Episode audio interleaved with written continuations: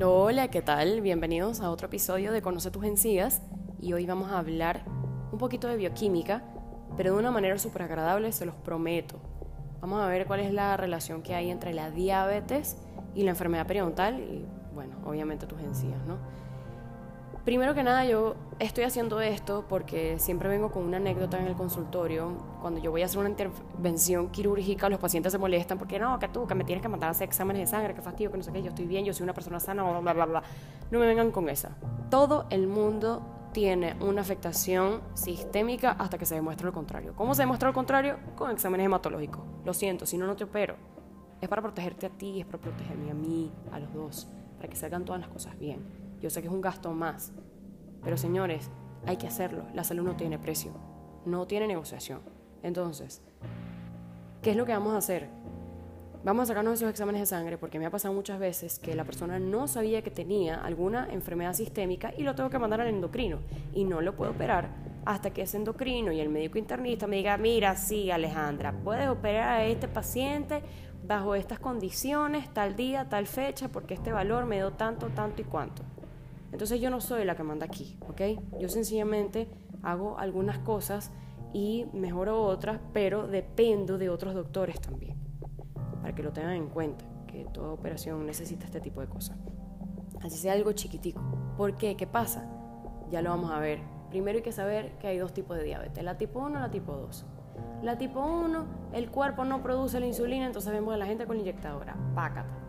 La diabetes tipo 2, el cuerpo sí la produce, pero no la asimila. Eso es todo lo que se necesita saber.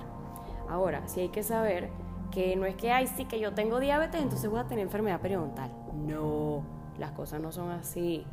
Lo que pasa es que cuando uno tiene diabetes, sobre todo la no controlada, porque hay gente que, uno, no sabe, dos, que no tienen la plata para comprarse las medicinas, que eso pasa muchísimo en Venezuela, y tres, que les da fastidio, que dicen, ah, no, sí, yo con mi buena alimentación o lo que sea, bla, bla, bla, bla cada quien a lo suyo. Entonces, ¿qué es lo que pasa? El problema aquí es la cicatrización. Eso es todo. ¿Y qué es lo que pasa bioquímicamente en la cicatrización? Bueno, primero hay un aumento bacteriano considerable de cándida. ¿Ok?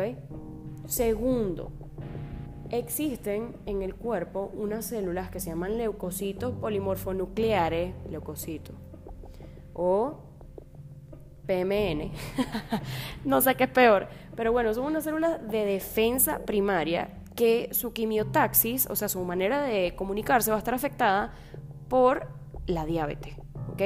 Por estos productos citotóxicos que está generando el cuerpo, que no los asimila, que no los ve, que no los siente, que les da flojera verlos. Entonces esa primera barrera de defensa que nos va a ayudar a la cicatrización no, no va a existir. Además que va a haber una afectación también en cómo se maneja la, distribución y el camino y la velocidad de lo que es la sangre. Y la sangre es quien transporta el oxígeno.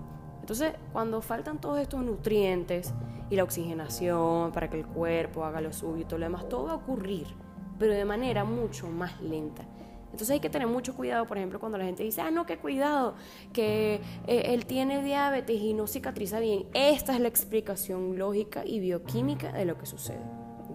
Además que afecta muchísimo la parte del colágeno. ¿Y la encía qué es? Colágeno. Entonces, señores, no discutan más. Vamos a hacer los exámenes de sangre y ya saben qué es lo que afecta en la diabetes con respecto a la enfermedad periodontal. ¿okay? evidentemente el cuerpo no va a defenderse de la misma manera que antes. No es que, ay, sí, es que yo tengo diabetes, voy a sufrir de las encías. No, no, no, no, las cosas no son así. Usted tiene que mantener una higiene bucal mucho más adecuada porque, coño, le tienes afectada a, a, los, a los soldados que están dentro de tu cuerpo. ¿Ok? Muchísimas gracias por escucharme. Espero que hayan aprendido algo chévere hoy y nos vemos en otro episodio de Conoce tus encías.